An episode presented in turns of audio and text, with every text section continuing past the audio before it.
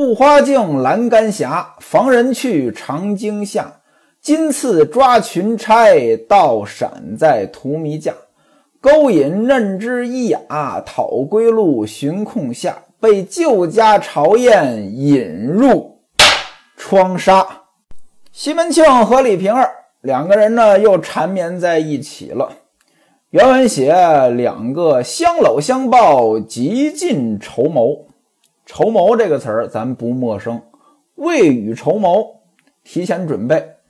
但是筹谋什么意思呢？就不一定每个人都说得清楚了。简单来理解，绸缪就是编织，编织的密一些。有这么一种鸟，它这个要下雨了，它就会把这个巢呢编得特别密，防雨。未雨绸缪就这个意思，因为绸缪变得特别密嘛，就形容那种黏糊在一起的感觉。所以男女在一块腻乎。它也叫筹谋，那么两个人呢就极尽筹谋了。春梅呢放桌子啊，准备酒，准备菜。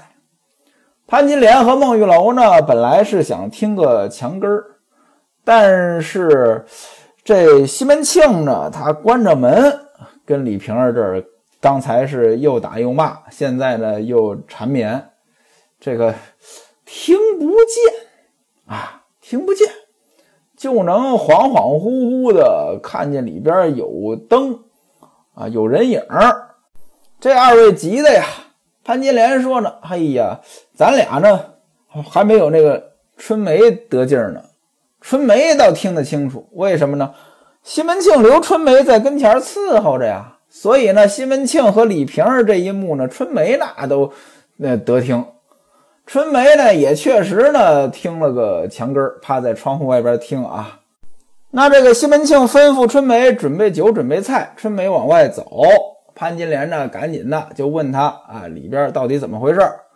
春梅呢，也不能说直接跟他汇报呀。哎，两个人隔着门，这个春梅就告诉潘金莲。当然了，孟玉楼也在旁边啊。呃，说刚才怎么回事啊？脱衣服跪着不脱啊？打他几鞭子。啊，潘金莲就说：“这个打了他脱不脱呀？”说说那个那当然得脱了呀，那都打了就慌了，脱了衣服跪着，呃，就问了他一堆话。这二位正这说着呢，孟玉楼一看着急了：“哎呀，咱别在这儿说呀！啊，这西门庆要听见，咱们好得了的啊！”就说呢：“说吴姐呀，咱们呀去去那边吧。”拉着潘金莲呢，就来到了这个西角的门口。这时候什么日子呢？八月二十的头上，月亮呢这时候才升起来。咱们都知道啊，这每个月的十五，这月亮呢它是天一黑就升起来了啊，那天一亮就落下去了。那要是上半月，就是十五之前，这月亮呢它升得早。您要是初一，其实月亮呢都是白天。啊，白天在天上，晚上看不见。哎，要是这个初七、初八，那可能中午十二点，这月亮就升起来了。有人可能说了：“说书人，你这胡说八道！白天我从来没有见过月亮，那是您没仔细观察。其实我很小的时候呢，就见过白天月亮挂在天上。我记得有一次，我忘了在哪儿，哎，就有人说啊，什么日子里边这个。”日月同辉，就日和月都在天上挂着啊，觉得是个奇观。当时我就纳闷，这算什么奇观呀？我从小老见呀。啊，那要是到后半月，这个十五过了，月亮升起的时间就越来越晚了。您看到了八月二十，那肯定呢比较晚了，月亮才能升起来。那么潘金莲和孟玉楼。两个人在这听墙根的时间就是八月二十头上，所以呢，他们已经听了一会儿了。此时已经天比较黑了，已经晚上过了一段时间了。这时候月亮才升起来。这二位呢，怕人看见，哎，专门找那个黑影里边啊站着，呃，在这聊天，就等着春梅出来再问他。俩人聊什么呢？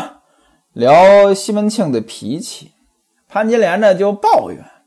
说我的姐姐呀，咱们来这儿呢，本来想过好日子，但是呢，这个好日子不好日子的别说，这下马威呢，咱们早就吃过了。尤其我这个，他看不顺眼。哎呀，有时候呢，我顺着他也不行，不顺着他也不行。哎，这咱家这位啊，属扭棍糖的，扭扭也是钱，不扭也是钱。那位说这什么意思呀？扭棍糖就是用那个麦芽糖啊，弄几绺扭在一起，呃，当糖卖。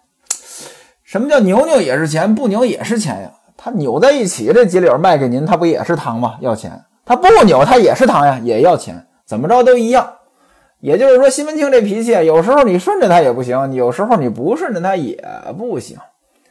潘金莲说：“当初啊，有那个小人啊，这个给我造谣，我赔下十二分的小心，怎么样呀？还不是打了我一顿呀？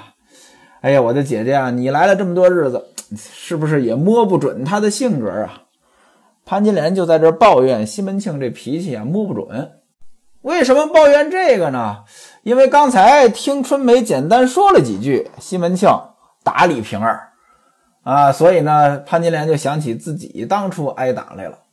两个人正这闲聊着，哎，角门开了，春梅走出来了。啊，春梅不知道啊，不知道这个这二位站在这儿呢。刚才说了呀，这二位站在黑影处啊。啊，他们叫了一声春梅，小肉去哪儿？小肉当然就是这个爱称了。春梅呢，笑着呢，就只顾往前走，不理他们。潘金莲说：“你这个怪小肉，你过来，我问你话，你走什么呀？”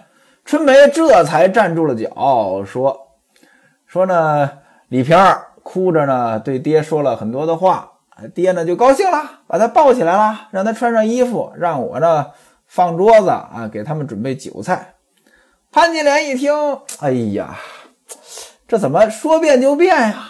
跟孟玉楼说：“哎呀，贼没廉耻的货呀！”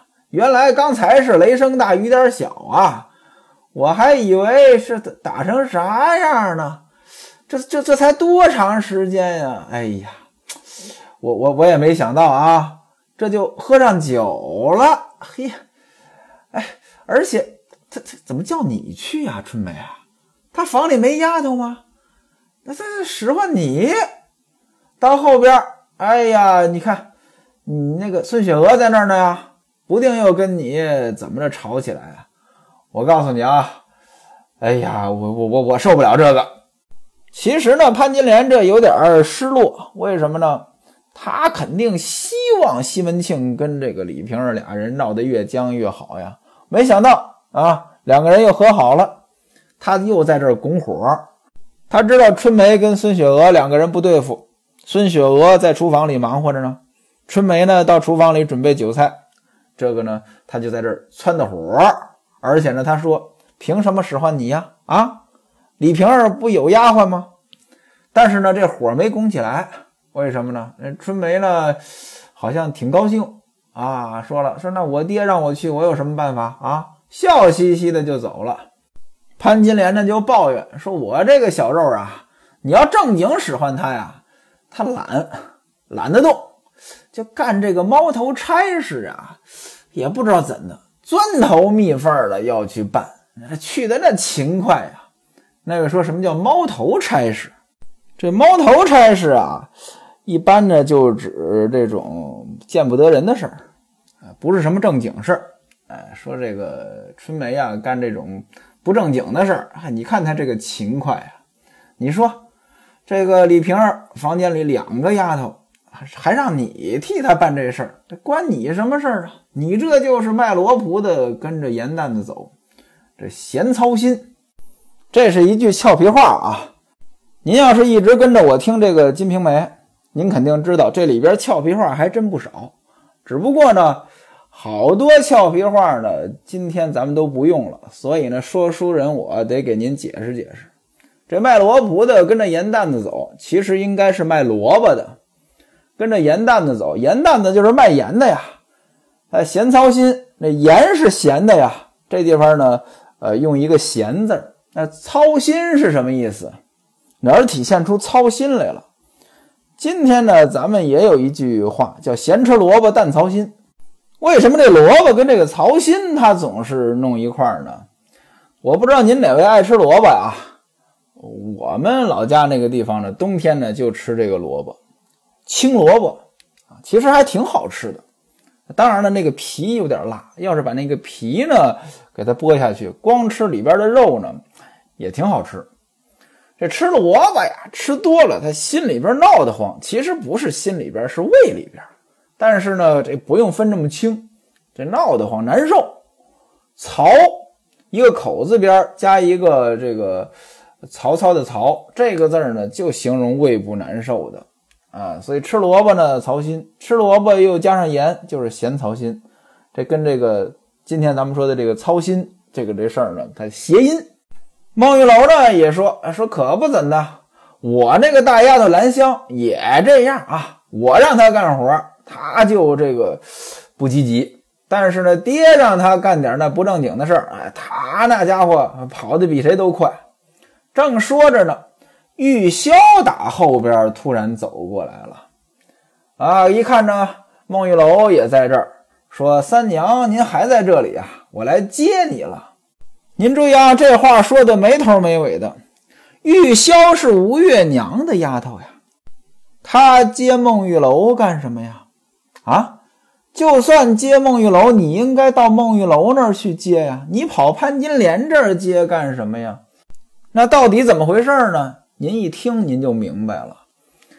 这玉箫呢来了这么一句：“三娘，您还在这儿，我来接你了。”孟玉楼就说：“你这个怪狗肉！”哎，当然了，这狗肉呢，它也是一种开玩笑的说法，“怪狗肉，你吓我一跳啊！”就问说：“你娘知不知道你来？你娘是谁呀？”他娘是吴月娘啊。玉箫说呢，我已经打发我娘睡下了，我自己来这边瞧瞧。刚才看见春梅呢，到后边呢去安排这个酒菜去了。哎，对了，我爹今天不是到六娘这儿了吗？到李瓶儿这儿了吗？怎么样啊？潘金莲呢，在旁边呢，把这个话接过来了，说到他屋里边去，好一出大戏呀。哎，潘金莲呢，就是一句嘲讽的话呗。玉箫就问孟玉楼，孟玉楼呢就一一对他说了。哎，玉箫说呢，三娘真的让他脱了衣服跪着打了五马鞭子。孟玉楼说，你爹因为他不跪才打他。那玉箫说是带着衣服打还是脱了衣服打？这六娘这一身的嫩肉，这个受得了吗？孟玉楼就笑了，说：“你这个怪小狗肉，你还替别人担忧起来了。”几个人呢正说着话啊，就见春梅呢拿着酒，小玉呢端着一个方盒啊，这里边当然是菜了，就往李瓶儿屋里去了。潘金莲又说：“说贼小肉，你真是的，你到底怎么回事啊？”你呀，你就干这种事儿啊！你就是云端里的老鼠，天生的耗子。那位说这什么意思呀？我们老家呀就管老鼠叫耗子，狗拿耗子多管闲事儿。我们一般不说老鼠，老鼠是书面语。那云端里的老鼠，那在天上的耗子，天生的耗子嘛。那什么意思？你干这种事儿啊，你就是天天生的，你就有这天赋。这当然了，这这天赋不是什么好天赋了，这不是什么好词儿。潘金莲说：“你赶紧送过去啊，让他们家的丫头伺候啊，你不要管了，我还有事儿让你办着。”春梅呢，笑嘻嘻的跟着小玉呢就进去了，把这个酒菜呢放在桌子上，呃，就出来了。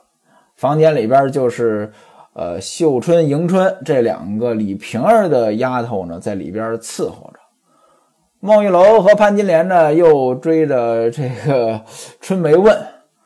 啊，玉箫呢就在旁边听着呗，呃，听完了之后呢，就说呢，三娘，咱们到后边去吧。两个人呢就一起走了。您注意啊，这就是玉箫。您看啊，就来了这么一回，打听点事儿，足见玉箫这个丫头机灵。首先说，她来肯定不代表自己，代表吴月娘。至于是吴月娘吩咐她来的，还是她自己来的，这不重要。肯定是吴月娘想了解情况，机灵的人呢就会主动替主子想，不机灵的人呢，主子吩咐了再做，反正结果都一样，目的都一样。但是呢，他又没把领导给出卖了啊，孟玉楼问：“你娘睡了吗？”啊，我娘早就睡了。那意思我自己要来的。打听事儿呢，也是漫不经心的打听，还这个假装关心一下李瓶儿。您看这事儿办得很圆滑，而且呢，他本来是想找潘金莲打听，不然来潘金莲这儿干嘛？可是呢，撞见了孟玉楼，还很机灵，马上就说：“哎，三娘，我来接你。”到最后呢，还挺圆。哎，三娘，咱们到后边去吧。哪位手下要有像玉箫这样的员工，那您就抄上了，太会办事儿了。啊，玉箫和孟玉楼呢走了。潘金莲呢，把春梅叫进屋里边呢，关上门，也就安歇了，嗯，睡觉了。西门庆和李瓶儿那边呢，两个人呢，当然是恩爱一番了，喝酒就喝到了半夜，然后呢，就上床了啊，该干什么干什么了，干什么呀？鸾凤和鸣，一夜无书。那位说了，怎么一夜无书啊？夜里的书呢，不适合书。第二天早晨呀，两个人吃早饭。李瓶儿起来梳头打扮，迎春呢把早饭呢端过来了啊，两个人呢就吃，呃，又接着喝啊，让这个迎春把昨天剩的金华酒端来。您看啊，这上流社会的生活呢就是爽，这家伙一大早起来就喝两口，不错。这喝完酒呢，这个李瓶儿呢把箱子打开了。箱子打开干什么呢？给西门庆看，干嘛给西门庆看呀？有好东西呀！从里边拿出一百颗西洋珠子，交给西门庆。这西洋珠子哪来的？梁中书家的。李瓶儿从梁中书家里逃出来的时候呢，给顺出来的。您看啊，李瓶儿还是有钱啊！除了这一百颗西洋珠子，又拿出一件这个。金镶鸭青帽顶子，鸭青帽，乌鸦青色的，青色就是黑色啊。呃，这个帽的顶子，这是当初呢花太监留下的。顶子是什么东西？就是当官的帽子上顶那个东西。咱们今天看这个清宫戏，清朝的官员帽子上面有个珠子，最高级别红顶，上面有个红珠子。那这明朝呢，它也有这个顶子。明朝的顶子呢，一品、二品呢用的是玉。这个老公公用的这个金镶牙青帽顶子，李瓶儿的公公花太监，他之前是广南镇守。广南镇守这是三品官，按照明朝的制度，三品到五品的顶子是金的。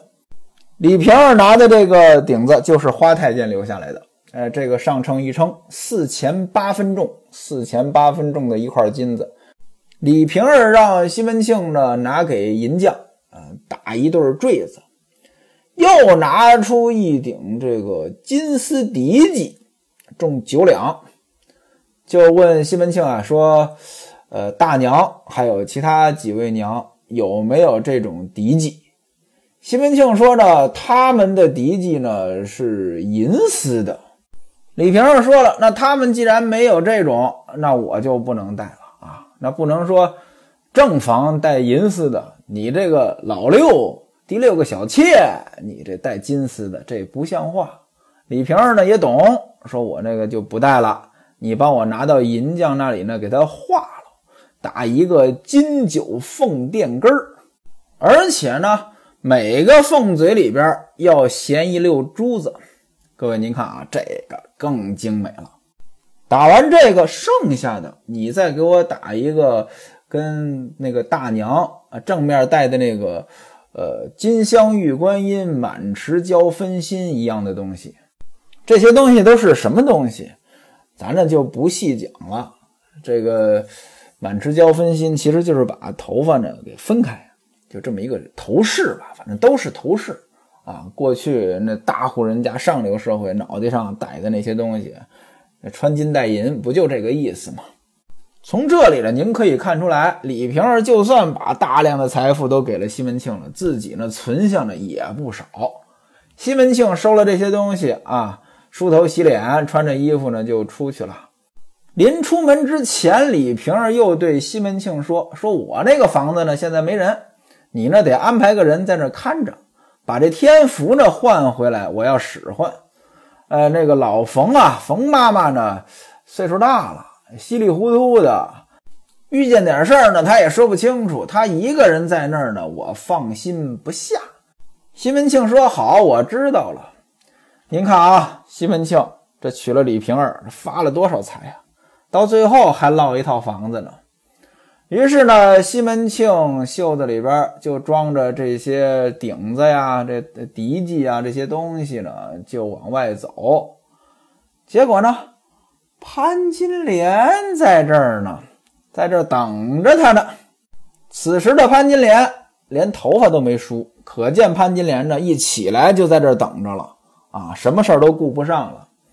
等着他，一看西门庆出来了，叫一声：“哥，你到哪里去？这么晚才出来？”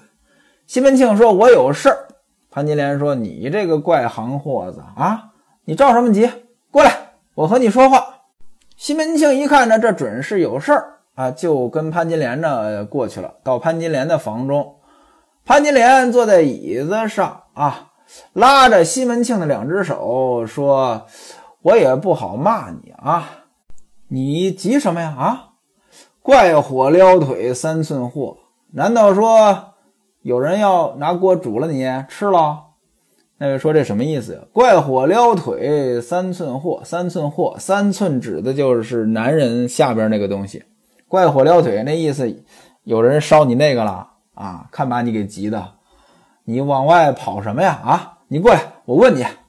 西门庆说：“什么什么事儿？你问不就完了吗？我真有事儿，等我回来再说，不行吗？”说这话呢，又往外走。这潘金莲呢，摸西门庆这个袖子呀，里边呢有东西啊，那当然有东西了。那首饰在里边呢，就说这是什么？拿出来给我看看。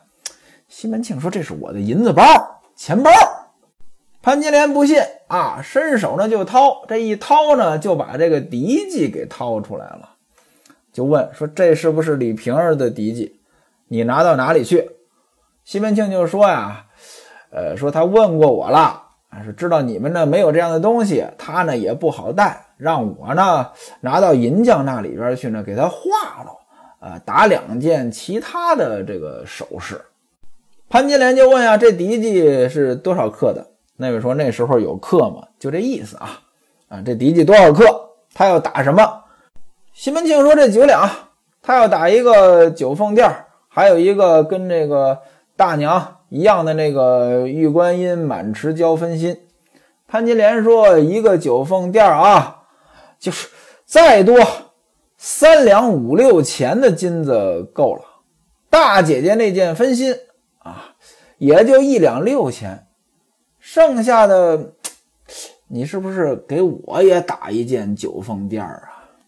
西门庆说了：“嗨，他那个满池胶呀，他要实心的，你实心的用的金子多呀。”潘金莲说：“啊，就算实心的，三两金子够了吧？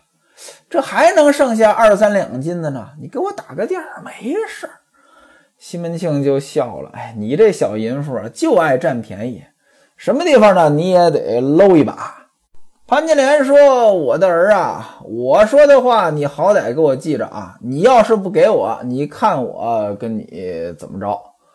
西门庆呢，把嫡记呢又装回袖子里边，笑着就出门了。那意思呢，也就默认了。潘金莲呢，还笑话他说：“哥哥呀，你可干上了。”那就说干上了什么意思？这也不是很好理解。我老家呢有这么一句话，说这人呢跟那人干上了。干上了就是跟他耗着，跟他吊上了。这干上了呢，也不光用于人与人之间。您比如说，我要修个东西，修不好，我非要去修，使劲去修，修不好我就不停，也叫干上了。你说你跟这钟表干上了，你没事整天弄它干什么？就就这个意思。那潘金莲这里说你干上了，大概的意思相当于呢，你上道了，你上套了。啊，你被这李瓶儿呢给给圈住了。西门庆说：“我那我我怎么就上套了？”